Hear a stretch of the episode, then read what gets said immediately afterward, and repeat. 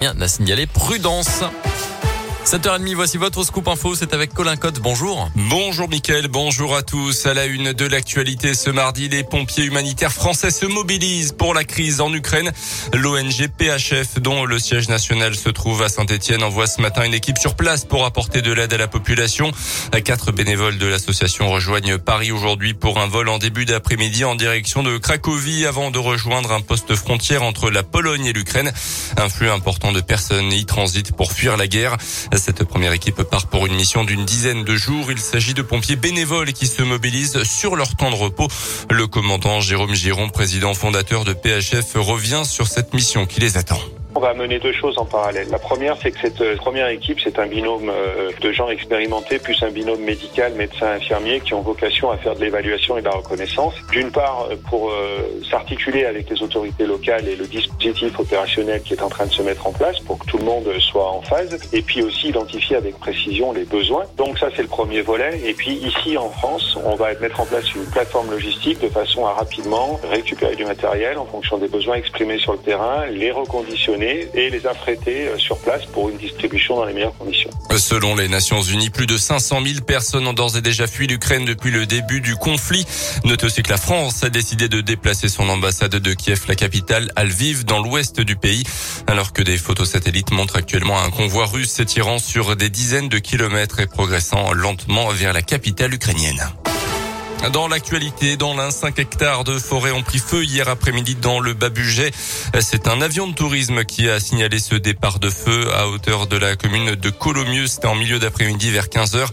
À l'arrivée des pompiers, un front de flamme de 800 mètres de large et de 50 mètres de long a progressé vers la forêt. Un incendie euh, finalement maîtrisé euh, par les pompiers. Les masques tombent. On vous en a parlé sur Radio Scoop. La journée d'hier marquait un allègement du protocole sanitaire dans la lutte contre le Covid. Le masque qui était obligatoire il y a encore quelques jours dans les lieux où le passe vaccinal était exigé n'est désormais qu'optionnel. Ça concerne les cafés, les restos, les musées ou encore les théâtres, mais aussi les cinémas à Tiffen Coulon.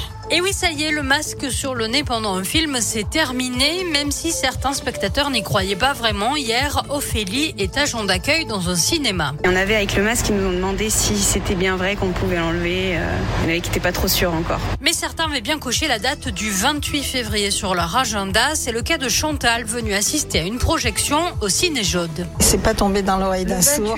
On pourra respirer et ce sera plus agréable. En revanche, d'autres comme Isabelle vont conserver les bonnes vieilles habitudes. Je me dis que peut-être il y a des gens fragiles dans la salle et on ne sait jamais si je suis porteuse du virus. Je vais assez souvent au cinéma, ça m'a jamais gêné. Autre lieu dans lesquels vous pouvez tomber le masque depuis hier, les bars et les restaurants, même si là aussi certains gestes sont devenus automatiques.